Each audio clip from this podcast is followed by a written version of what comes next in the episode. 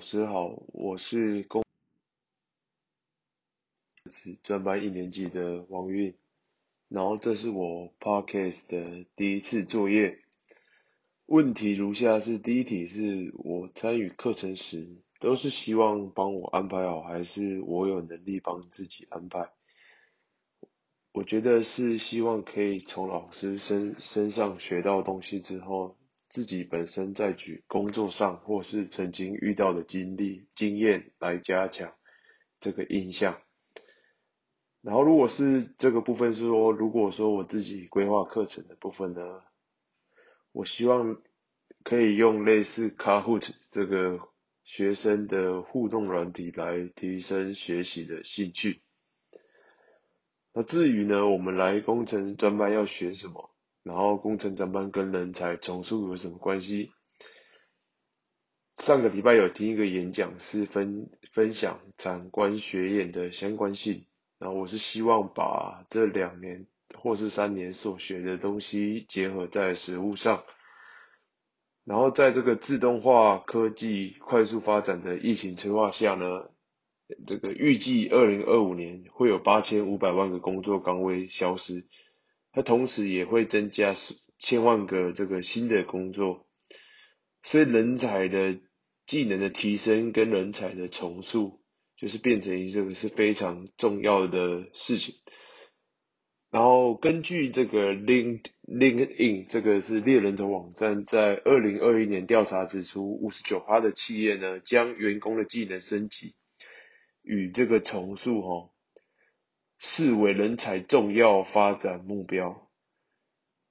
所以这个是在国际上是非常非常的重要，所以等于说来学习，同时也是对自己一个重塑啊。对永续素养问卷的看法是，透过这个问卷呢，可以让自己了解到目前永续发展的一些名词啊，还有一些自己不熟悉的地方，然后可以再加强。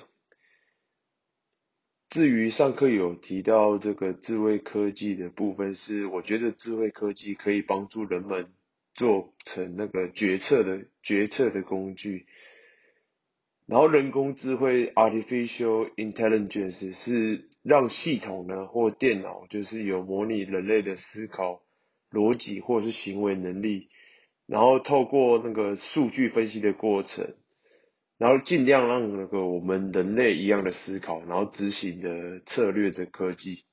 那至于呢，智慧科技可以做哪些运用呢？然后我觉得是包括物联网啊、人工智慧以及大数据、区块链、智慧城市，都是未来智慧科技可以运用的地方。那我对于智慧科技运用最感兴趣的部分是物联网。我之前先前有看到我们公司有做这个智慧三表的应用。就是包含我们这个瓦斯表啊、水表啊、电表啊，就是可以让我们这个用户分析说这个这个月的用量，然后就是上传到云端这个部分。所以我觉得未来这个十年可能物物就是接联网，就是所谓的物联网。然后透过这个 i learning 这个未来思考的部分呢，就是未来思考的方法有很多种形态模式，然后可以让我们学习的这学习的人呢，扩大我们的。这个视野，然后呃看见了潜在的趋势，然后对于未来的这个可视性呢，然后以及对未来的掌控会更加的好。要学习未来思考，我觉得我学到这个最重要的一点是说，可以运用这个反射法，然后来找出未来十年想要达成的目标。那所以呢，我们现在需要做的哪些努力？然后我们先前有提到这个二零三零年永续发展议程这个十七项的这个目标哦，十七项的目标，所以这个部分十七项的目标是很多啦。然后其实上我对这个看法是说，这个是朝这个永续这个生活的目标去前进。然后最主要是可以分为三个大的范畴嘛，第一个是社会的范畴，而社会的范畴就是终结贫穷、消除饥饿。性别平权，然后永续城乡的部分，然后经济范畴的部分是合适的工作跟工业化，然后减少不平等的待遇，环境的范畴是气候行动啊，保育海洋之类的，所以我觉得这个是非常非常的重要。然后我对于经营事业是否重视 SDGs 的看法是，我觉得就是事业必须要重视 SDGs，因为事业就是我们这个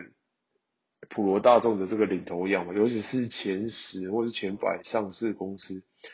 这个部分可能要非常非常重视的 SDGs。我觉得这个消费者就是未来的消费者也是有权利去选择，就是这个。绿色能源制造的产品，然后因为我们也不容是忽视这个世代的争议，就是我们不一定会在我们就等于说地球暖化或者什么之类的，不一定会在我们这这个世代看到一些不好的结果，可是可能会在我们下一代。然后 AI 对于 SDGs 目标的影响，其实 AI 对于 SDGs 的目标哦，就是非常非常的就是广。因为 AI 就是可以去运算嘛，所以运算是首先可以改善那个粮食啊，然后就是提供优质的教育啊，然后像是最近比较多的就是自驾的我们电动车嘛，然后建制我们智慧电网啊，然后实实现这个低碳的城市，所以我觉得这个 AI 就是同时这个 AI 的也是一把双面刃啊，它等于说它。同同时间就是也会拉高这个就业的门槛，加深这个既有的这个不平等的这个现象。然后我的第一个 podcast 到这边，谢谢大家的收听。